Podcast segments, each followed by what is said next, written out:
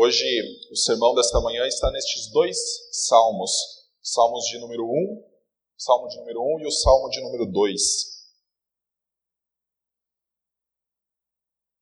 Estes dois salmos são considerados como uma introdução para todo o saltério. Então, muitos dos temas de todos os outros 148 salmos se encontram mencionados nesses dois primeiros salmos. Salmo de número 1, conduzindo a nossa reflexão sobre a vida do bem-aventurado, do homem que é bem-aventurado. O Salmo de número 2 sobre a entronização de um grande rei. Os dois salmos, então, servindo como um prefácio ou como uma introdução para todo o saltério. A palavra do Senhor diz assim: Bem-aventurado o homem que não anda no conselho dos ímpios, não se detém no caminho dos pecadores, nem se assenta na roda dos escarnecedores. Antes, o seu prazer está na lei do Senhor, e na sua lei medita de dia e de noite. Ele é como árvore plantada junto à corrente de águas, que no devido tempo dá o seu fruto, e cuja folhagem não murcha. E tudo quanto ele faz será bem sucedido. Os ímpios não são assim são, porém, como a palha que o vento dispersa. Por isso, os perversos não prevalecerão no juízo, nem os pecadores na congregação dos justos. Pois o Senhor conhece o caminho dos justos, mas o caminho dos ímpios perecerá. Salmo 2. Porque se enfurecem os gentios e os povos imaginam coisas vãs, os reis da terra se levantam e os príncipes conspiram contra o Senhor e contra o seu ungido, dizendo: Rompamos os seus laços e sacudamos de nós as suas algemas. Ri-se aquele que habita nos céus. O Senhor zomba deles. Na sua ira, a seu tempo, lhes há de falar, e no seu furor os confundirá. Eu, porém, constituí o meu rei sobre o meu santo monte Sião. Proclamarei o decreto do Senhor. Ele me disse: Tu és meu filho, eu hoje te gerei. Pede-me, e eu te darei as nações por herança, e as extremidades da terra por tua possessão. Com vara de ferro as regirás e as despedaçarás como um vaso de oleiro. Agora, pois, ó reis, sede prudentes, deixai-vos advertir juízes da terra. Servi ao Senhor com temor, e alegrai-vos nele com tremor. Beijai o filho, para que se não irrite e não pereçais no caminho porque dentro em pouco se lhe inflamará a ira. Bem-aventurados os que nele se refugiam. Vamos orar? Senhor Deus, nós te louvamos pela tua palavra e pedimos que o Senhor nos ensine por meio dela a beleza que é a vida com Cristo Jesus. Cada porção da sua escritura aponta para o nosso Salvador, no nome de quem nós oramos e pedimos, ó Pai, pela santa iluminação do teu Espírito, que venhamos a compreender aquilo que o texto está dizendo para nós. Nós te louvamos no nome de Cristo. Amém.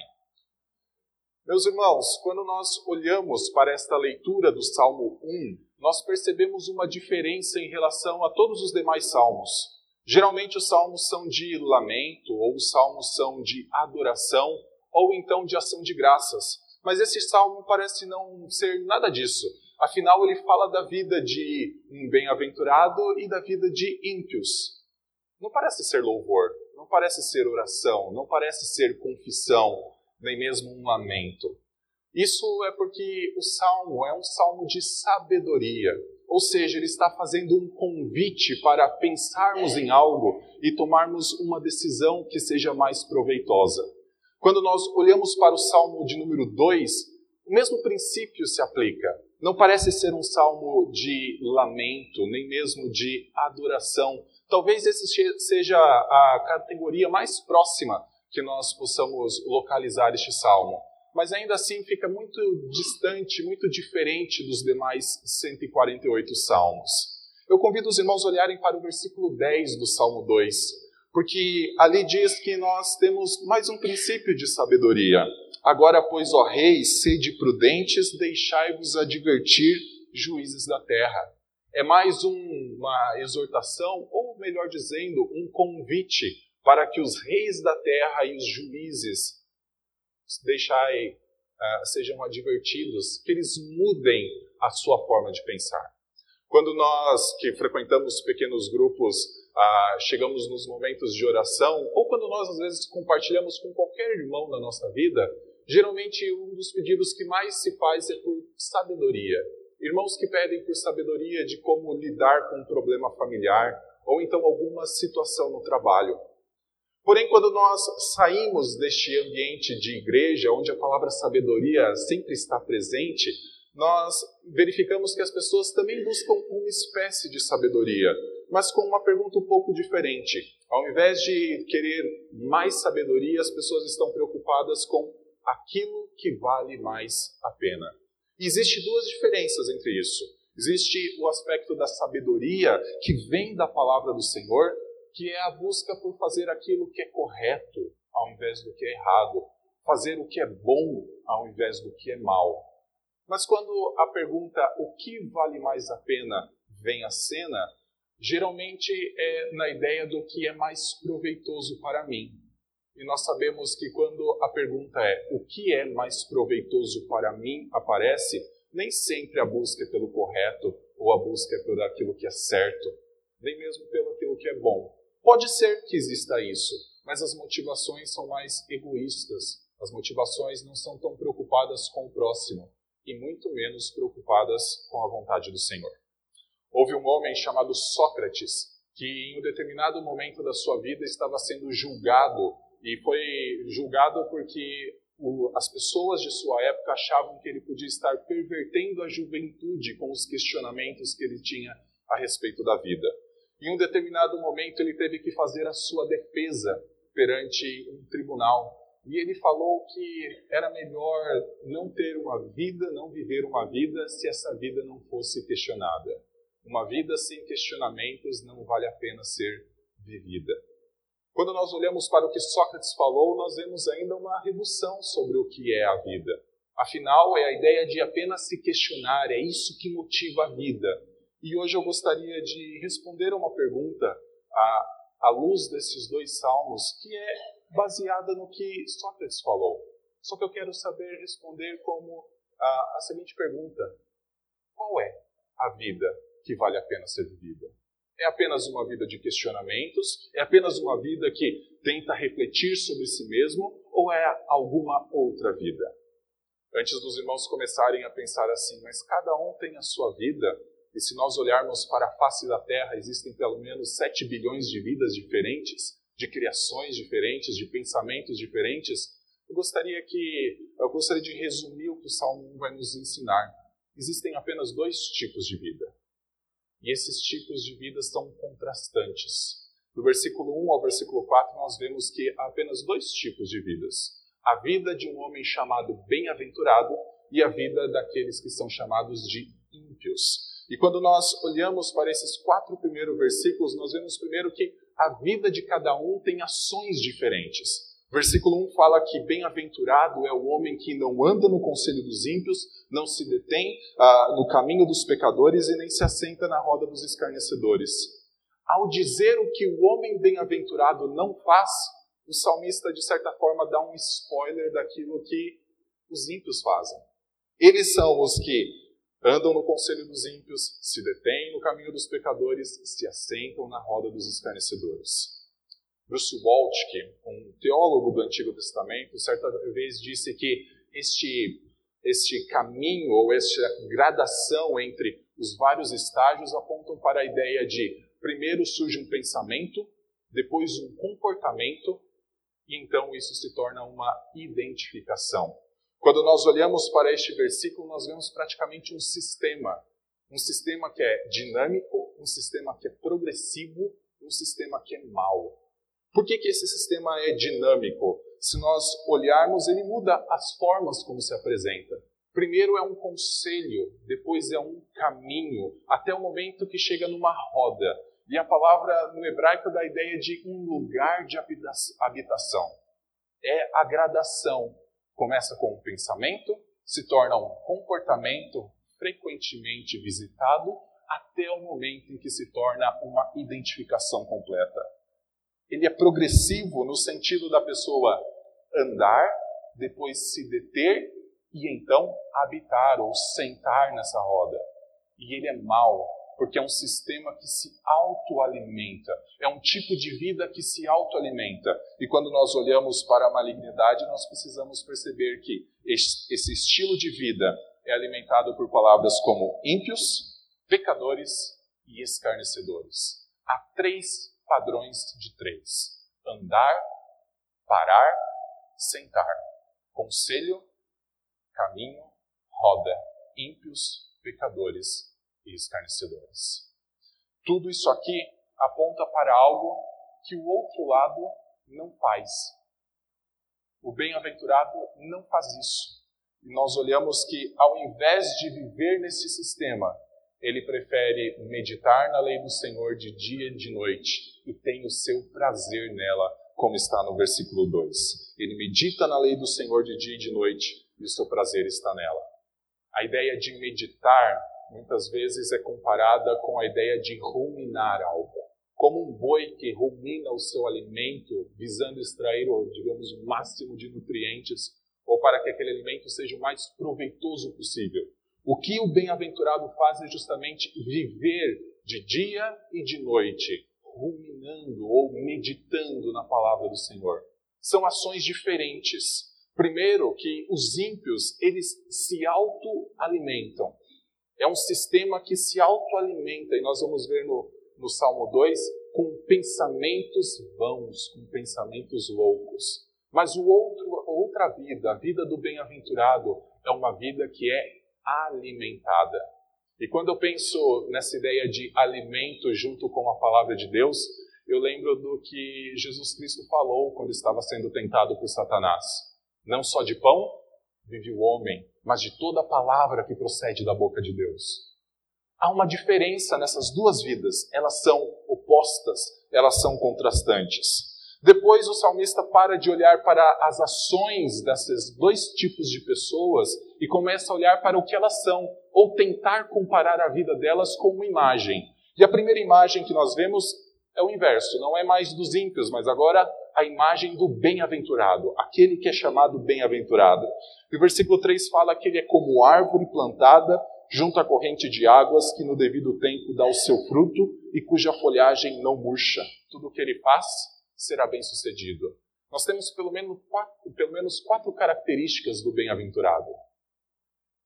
Ele é uma árvore plantada, ele está próximo a uma corrente de águas, ou seja, uma ideia de vida, ele dá o seu fruto e a sua folhagem não murcha. Mas os ímpios?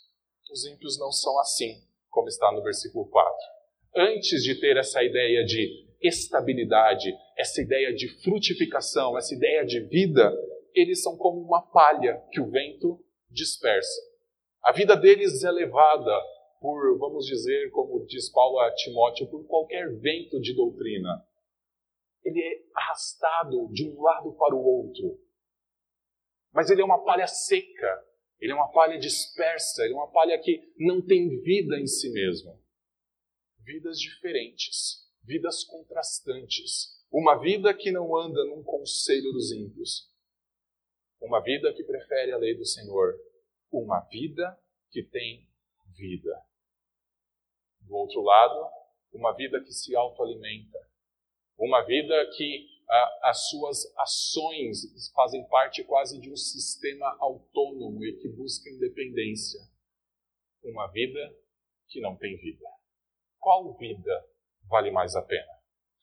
Se nós continuarmos no versículo 5 e 6, nos dois versículos finais do Salmo 1, nós vamos ver que há uma promessa e não duas.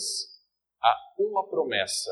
E a promessa é exclusivamente para os ímpios. Mas não é aquela promessa boa que a gente fica esperando se cumprir porque a gente deseja logo usufruir dela. A promessa para os ímpios, como está no versículo 5 e 6, é que eles não prevalecerão no juízo e eles nem podem estar na congregação dos justos. E no final do versículo 6, que o caminho deles perecerá. Mas nisso há um contraste. Se a gente pensar desde o início, há um contraste sobre a vida dos ímpios e a vida do bem-aventurado. Mas veja que no versículo 6, não é o bem-aventurado que aparece. O que aparece são os justos. Sai do singular para o plural sai de uma vida que vive à luz da palavra do Senhor, em uma vida que é justa à luz da palavra do Senhor.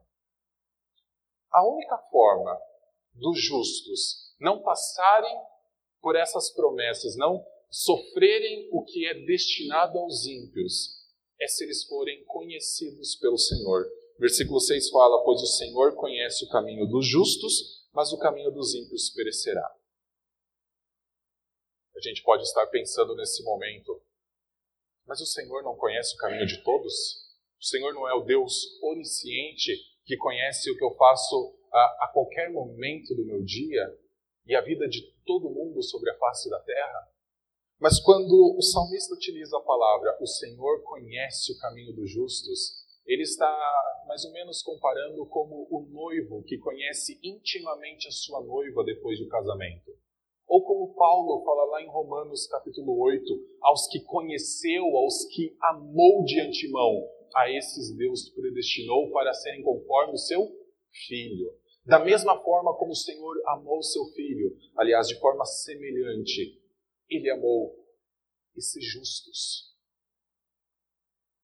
Um caminho, uma vida que leva para a perdição. Outra vida que não, não tem dito qual é o final. Mas a única coisa que nós sabemos é que é uma vida amada pelo Senhor. Contrastes, desde o início. Vidas diferentes, vidas contrastantes. E o que fica na nossa mente é qual delas vale a pena ser vivida. Do capítulo, Salmo 2 em diante, nós vamos ver o porquê o salmista, ah, no, primeiro, no primeiro salmo, apontou apenas a consequência para os ímpios. Falou que eles serão destruídos, eles não prevalecerão no juízo e o caminho deles perecerá. Porque ele precisa trazer uma pergunta à mente. E essa pergunta que ele traz à mente é a seguinte: por que os povos continuam numa vida louca? Ou por que os povos continuam numa vida vã? Se sabem que o caminho é perdição, se sabem que o caminho que tem na vista, lá na frente esperando por eles, é de destruição, por que continuar na loucura? Versículo 1 fala, por que, do Salmo 2, por que se enfurecem os gentios e os povos imaginam coisas vãs? Essa palavra imaginar que está imaginando coisas vãs é a mesma da palavra meditar do Salmo 1. O bem-aventurado medita na lei do Senhor de dia e de noite. Só que os gentios, os povos da terra, meditam nas coisas vãs. Meditam naquilo que não tem valor, naquilo que é simplesmente vaidade, ou naquilo que nós vamos ver um pouco para frente é loucura. Lembra-se que o sistema dos escarnecedores, dos pecadores, dos ímpios, lá no versículo 1 do Salmo 1, é um sistema que se autoalimenta, centrado em si mesmo e que busca as suas próprias vontades, os seus próprios desejos? Pois bem, é uma vida que se alimenta de coisas vãs. Isso se torna um pouco mais claro com o que eles fazem, que está do versículo 2 e 3 ele fala que os reis da terra se levantam e os príncipes conspiram contra o Senhor e contra o seu ungido, dizendo: Rompamos os seus laços e sacudamos de nós as suas algemas. Pensamentos vãos que são ruminados, que são meditados pela essa vida contrastante com a vida ah, do bem-aventurado, são pensamentos que buscam independência ou autonomia. A imagem que se tem aqui é de uma grande assembleia reunida e vários reis e príncipes então tentando gritar autonomia, rompamos os laços do Senhor. Vivamos longe da, do seu controle, do seu governo. Tenhamos o nosso próprio governo. Isso é um pensamento vão para o salmista. Isso é um pensamento que autoalimenta um sistema dinâmico, progressivo e mau. Este é o pensamento que surgiu desde o início. A tentativa de autonomia desde o início de Adão e Eva. Diz que quando foi oferecido um fruto, quando a serpente falou que eles poderiam comer o fruto da árvore do conhecimento do bem e do mal, em vários momentos parece haver uma resistência de Eva em relação à proposta. Mas chega um momento em que não há mais resistência alguma. E neste momento é quando brilha aos olhos dela ou a mente dela e de Adão que o homem e a mulher poderiam ser independentes de Deus. A serpente prometeu, como Deus, aqueles que estavam debaixo do governo do Senhor, a serpente prometeu, como Deus, vocês serão conhecedores do bem e do mal. Diz que aquele fruto se torna agradável aos olhos, à vista. Então diz que eles se alimentam, comem daquela árvore e caem. É a mesma imagem de busca por autonomia, de não se submeter mais ao Senhor e alguém que é chamado aqui de ungido do Senhor ou o Messias. Versículo 4 então torna mais claro ainda do porquê esses pensamentos são loucos, esses pensamentos são vãos, esses pensamentos não têm sentido, porque o Senhor reage a eles. O Senhor reage. E a reação do Senhor até nos surpreende um pouco neste versículo 4. Diz que o Senhor ri, aquele que habita no, nos céus ri, o Senhor zomba destes pensamentos. Porque no final é mentira. Adão e Eva não poderiam ser como Deus. Adão e Eva não poderiam ser independentes de Deus. E mesmo quando tentaram a independência, se tornaram escravos do pecado. Como a vida de todas as pessoas é. A gente serve a um dos dois senhores. Ou servimos a Deus, ou servimos, como Jesus Cristo falou, a riqueza, ou algum outro pecado que escraviza. Nós somos criados seres adoradores, seres que precisam de relacionamento com algo maior. O problema é que nós limitamos a nossa vida à adoração de algo menor. Ao invés de adorar o soberano Senhor, Criador dos céus e da terra, muitas vezes nós adoramos coisas que são menores do que nós, como dinheiro, ou então, no máximo, algo que é, ou alguém que é igual a nós, como outra pessoa. Mas nós somos criados para adorar ao Senhor, Criador do céu e da terra. Qual a vida que vale a pena ser vivida? Uma vida que medita na lei do Senhor de dia e de noite e que tem frutos e que alcança tudo o que faz é bem sucedido? Ou uma vida em que os pensamentos vãos leva a uma vida vã? Os pensamentos que autoalimentam esta vida conduzem para a destruição. Qual a vida que vale a pena ser vivida? No Salmo 2, a partir do versículo 5, a partir do versículo 6, o versículo 5 mostra a consequência desta vida vã. A partir do versículo 6, nós temos a entronização de um rei, a entronização deste ungido que foi mencionado antes. Mas antes de eu falar sobre isso, preciso explicar o que significa bem-aventurado. Nós estamos contrastando duas vidas. Nós falamos que há a vida dos ímpios, que se autoalimentam em seus pensamentos vãos, e nós falamos que há a vida do bem-aventurado, que se alimenta da palavra do Senhor de dia e de noite. Mas o que significa bem-aventurado? É muito comum nós pensarmos em bem-aventurança como felicidade. Tão feliz é o homem que não anda no conselho dos ímpios. Nós lembramos de bem-aventuranças que parecem indicar isso, né? Afinal, bem-aventurados são os que choram, porque serão consolados, porque talvez serão felizes. Mas eu quero pensar em bem-aventurança, em bem-aventurado, como aquele que é recompensado.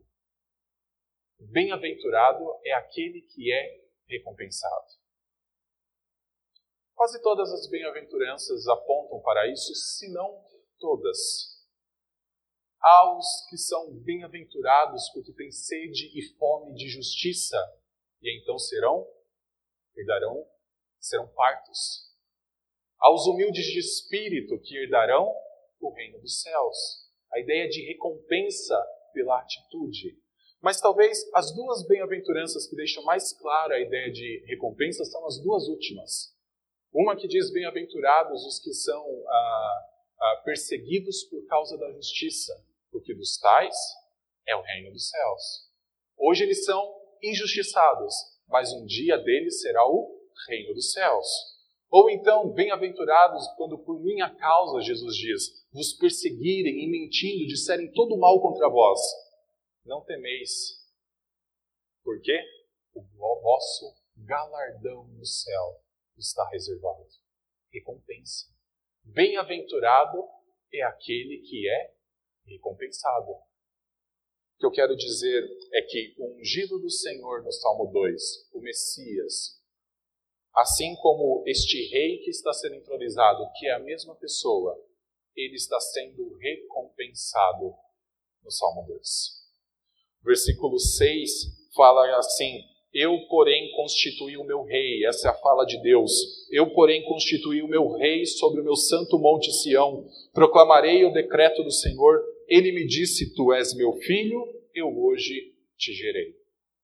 Nós lemos esta expressão, ela, nesse momento aqui, ela parece destinada mesmo a Davi.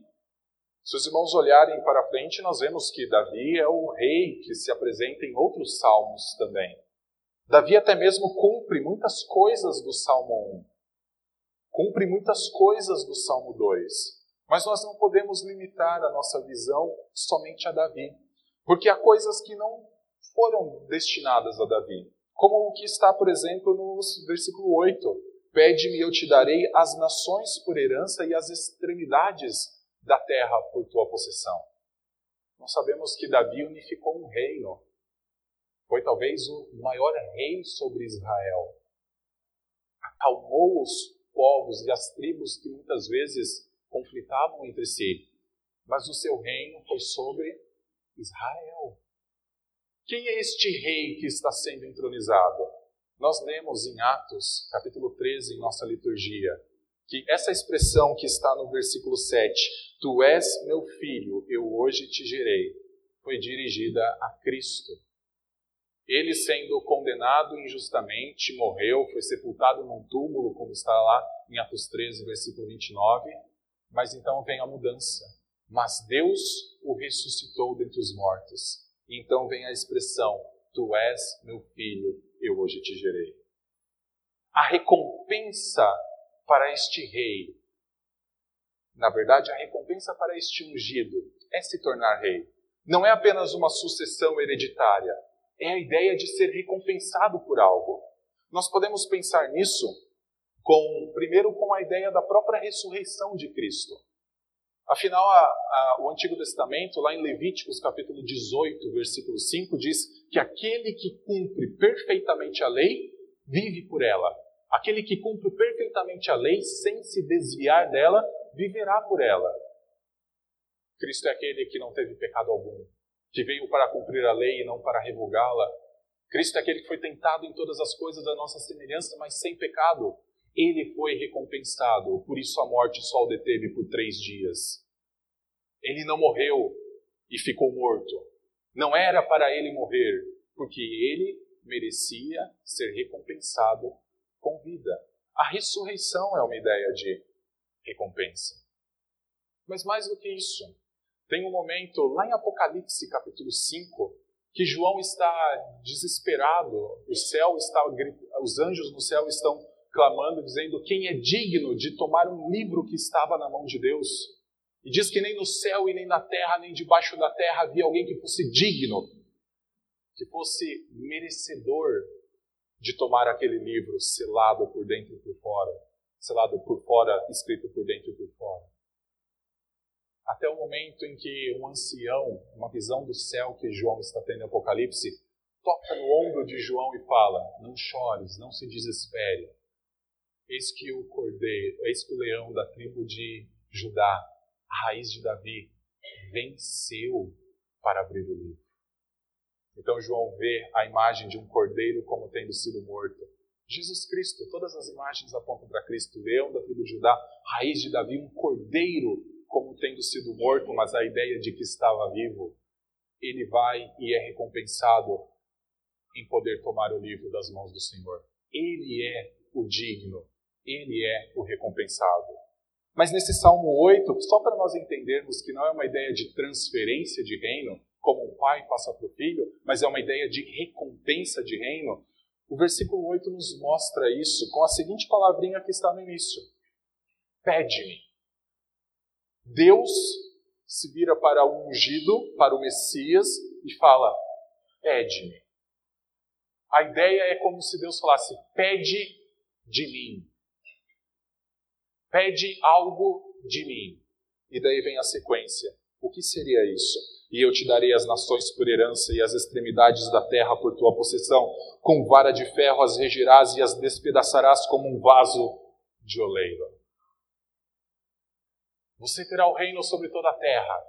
Você vai fazer com as nações despedaçá-las, aquelas que não se curvarem. Pede-me.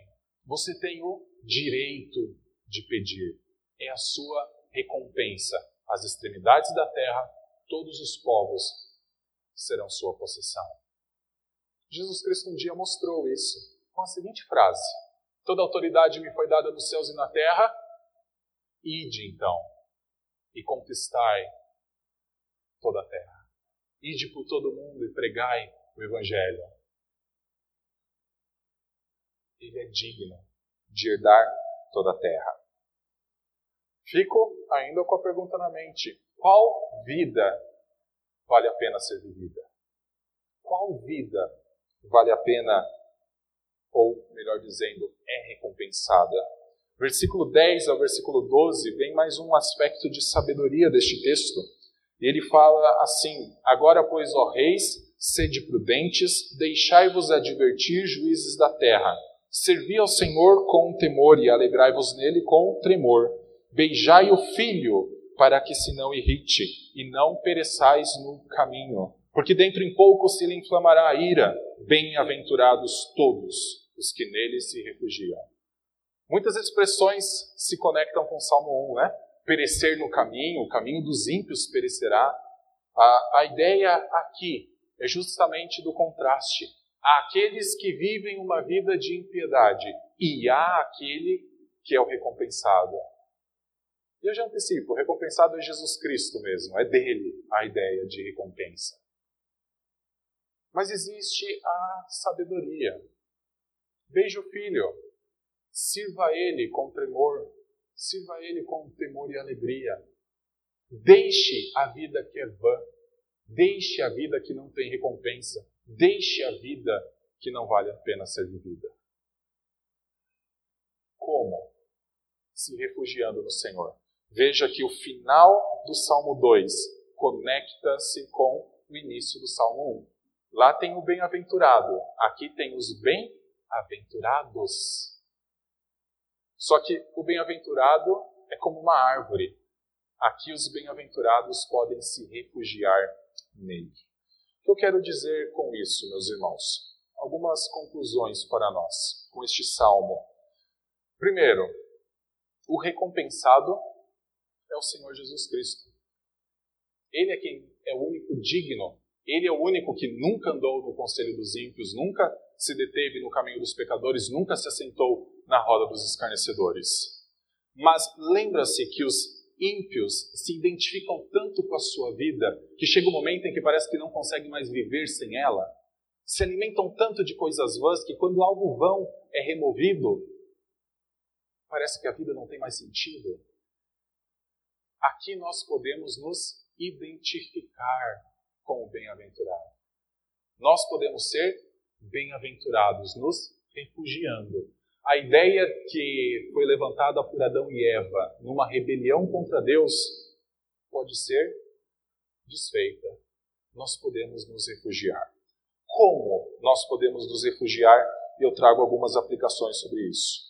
Primeiro, você pode se refugiar em Cristo Jesus, no bem-aventurado, não se autoalimentando mais, mas sendo alimentado. Todos esses salmos, eles provavelmente foram escritos, ou até acredito, por Davi, ou pelo menos por alguém que seguia a linha de Davi. E quando nós olhamos que o bem-aventurado é aquele que se alimenta, rumina, medita na lei do Senhor de dia e de noite, nós temos uma dica de como fazer isso, de como ser alimentados e não nos autoalimentarmos. E Davi mostra isso nos salmos da sequência. Então eu vou propor um exercício para os irmãos. Abra no Salmo 3. Olhe para o versículo 5, que fala assim: Deito-me e pego no sono, acordo porque o Senhor me sustenta. Em que momento do dia você acha que esse salmo foi composto? Eu acredito que ele foi de manhã. Diz que ele pegou no sono e acordou, porque o Senhor o sustenta. Agora olha o Salmo 4, versículo 4, que diz: Irai-vos e não pequeis, consultai o coração no travesseiro e sossegai. Que momento do dia? Provavelmente de noite, né? Consulte, consulte o travesseiro. Sossegue o coração. Versículo 8 desse mesmo salmo deixa um pouquinho mais claro que ele faz, ele fala: "Em paz me deito e logo pego no sono", mas ele não fala que acorda. Antes ele já chega no motivo dele logo pegar no sono porque o Senhor só tu me fazes repousar seguro. Salmo 5, versículo 3: De manhã, Senhor, ouves a minha voz, de manhã te apresento a minha oração e fico esperando. De manhã. Salmo 6, versículo 6: Estou cansado de tanto gemer, todas as noites faço nadar o meu leito de minhas lágrimas, eu o alago. Que momento do dia? De noite. Davi entendeu o que é se refugiar no Senhor. De dia, de noite. De dia, de noite. Meditando nos salmos, ou escrevendo, no caso dele, os salmos do Senhor. Todos os quatro salmos são de Davi. Como nós podemos nos autoalimentar? Não há outro caminho, meus irmãos. É com a palavra do Senhor aberta, é lendo a palavra do Senhor. Este é um caminho para nós nos refugiarmos, demonstrarmos a nossa dependência do Senhor. Segunda ideia, identifique-se com o Senhor. Quando eu digo identifique-se, eu acho que nós cristãos devemos deixar de lado frases como eu sou assim e eu não consigo mudar. Porque a ideia do eu sou assim e não consigo mudar é uma ideia que se auto-afirma, se auto-alimenta. Eu sou assim mesmo, não tem como mudar. Não consigo abandonar os meus erros. Meus irmãos, nós não fomos chamados para nos autoafirmar. Não fomos chamados para alimentar este sistema que começa com um conselho, com um pensamento, evolui para um caminho, para um momento onde você já está frequentando, visitando várias vezes o mesmo erro, até o momento em que você se identifica com o erro e não sabe mais viver. Nós somos chamados para nos identificarmos com Cristo. E a forma de nós nos identificarmos com Cristo está lá em Deuteronômio, capítulo 6, que diz que nós devemos amar ao Senhor com todo o nosso coração, com toda a nossa mente e nossa força, e ele dá a dica de como fazer isso. Algo muito parecido com o que os ímpios fazem, mas com outra ferramenta. Os ímpios se autoalimentam, nós somos alimentados. Ele fala que os pais, Moisés fala em Deuteronômio 6, que os pais deveriam falar da lei do Senhor, andando pelo caminho, assentados em casa, ao deitar e ao levantar. Identificar-se com o Senhor é saber o que o Senhor quer. A tal ponto de um dia talvez nós temos o benefício do que aconteceu com os irmãos em Antioquia, que alguns olharam para eles e falaram assim: vocês se parecem com um cara que vivia lá atrás. Vocês se parecem com um homem que vivia lá atrás, chamado Jesus Cristo. Vocês serão chamados de cristãos. Se identificar com o bem-aventurado é ser chamado de bem-aventurados. Se identificar com Cristo é se parecer a tal ponto com Cristo para ser chamados de cristãos. Identifique-se com Cristo. Mas antes que essas duas aplicações se tornem autoafirmações indesejadas, de eu posso meditar na lei do Senhor de dia e de noite sem problema nenhum, eu consigo fazer isso. Ou então eu consigo me identificar com Cristo, evitar os pensamentos pela minha própria força. Quero que os irmãos se atentem para a única definição do bem-aventurado, que é apenas um símbolo. Quando nós olhamos para o Salmo 2, nós vemos que o bem-aventurado é chamado de ungido. Ele é o Messias. Jesus Cristo é o Messias. Ele é chamado de rei. Jesus Cristo é o Rei. Ele é chamado de Filho de Deus e ele realmente é o Filho de Deus. Mas tem uma imagem do bem-aventurado que é simbólica e está no Salmo 1, versículo 3. Esta imagem é de uma árvore. O bem-aventurado é como uma árvore plantada junto à corrente de águas, que no devido tempo dá o seu fruto e cuja folhagem não murcha, e tudo quanto ele faz será bem-sucedido. O bem-aventurado é como uma árvore que tem vida, que produz frutos, que tudo o que faz é bem-sucedido.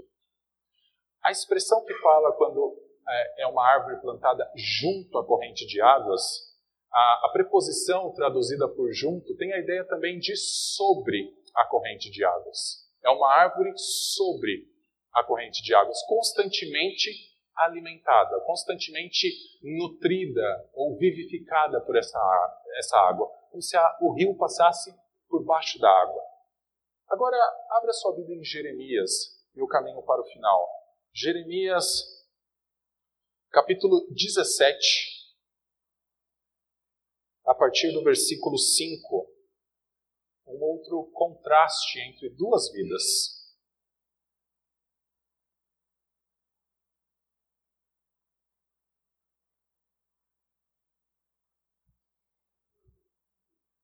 Jeremias 17, versículo 5.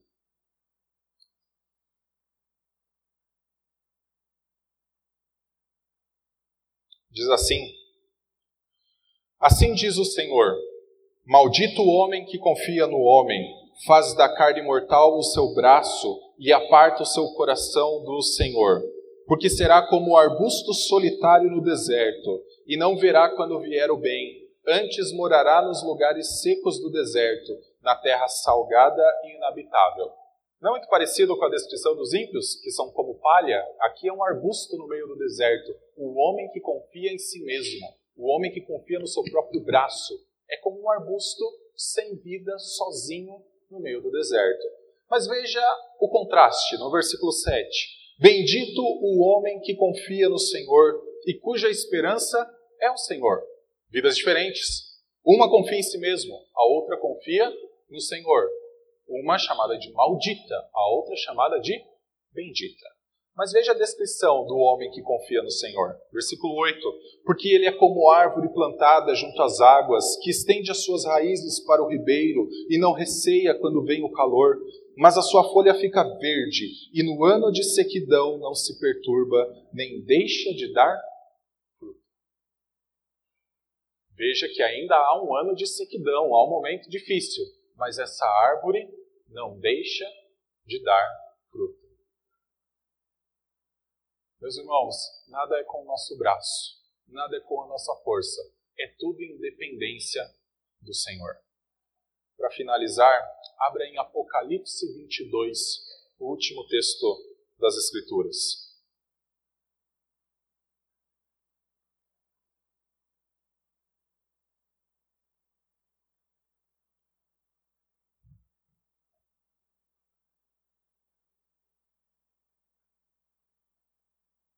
João tem uma visão da Nova Jerusalém, ou do Novo Céus e Nova Terra, depois que não existe mais ano algum de sequidão, depois que não existe momento algum de dificuldade e sofrimento.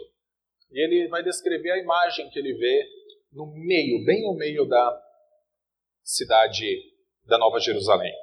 Versículo 1 do capítulo 22 diz assim: Então me mostrou o rio da água da vida, brilhante como cristal que sai do trono de Deus e do Cordeiro. No meio da sua praça, de uma e outra margem do rio, está a árvore da vida, que produz doze frutos, dando o seu fruto de mês em mês, e as folhas da árvore são para a cura dos povos. Uma imagem muito parecida com Salmo 1, não é? Lá a árvore também está junto ou sobre, Veja que essa árvore está de uma margem a outra do rio, ou seja, ela está sobre o rio da água da vida. Suas folhas são para a cura dos povos. É uma árvore que produz frutos, doze frutos de ano em ano. Jamais deixará de produzir fruto. Jesus Cristo é comparado com essa árvore.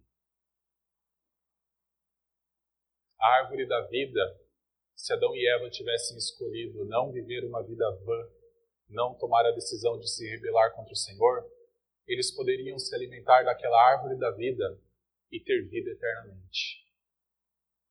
O que eu estou dizendo? Se aproximar de Cristo, viver com Cristo, crer em Cristo, é ter vida eternamente. versículo 14, vai falar sobre bem-aventurados. E diz assim: Bem-aventurados aqueles que lavam as suas vestiduras no sangue do Cordeiro, para que lhes assista o direito à árvore da vida e entrem na cidade pelas portas. Uma vida vã leva à perdição. Uma vida que se refugia no Cordeiro, no sangue do Cordeiro, na obra expiatória de Cristo, e por isso desfruta de um dos maiores pilares da reforma protestante, que é a justificação pela fé somente. É alguém que viverá eternamente. Concluo isso dizendo que, se o bem-aventurado é Cristo Jesus, nós precisamos nos refugiar nele. Nós precisamos nos identificar com ele. Nós precisamos nos alimentar com ele, como o Salmo 1 e o Salmo 2 ensinaram. Fazendo isso, nós podemos passar para os outros 148 salmos e então adorar, e então lamentar, e então render graças ao Senhor, orar, tudo por meio desse bem-aventurado. Senhor nos abençoe. Vamos orar?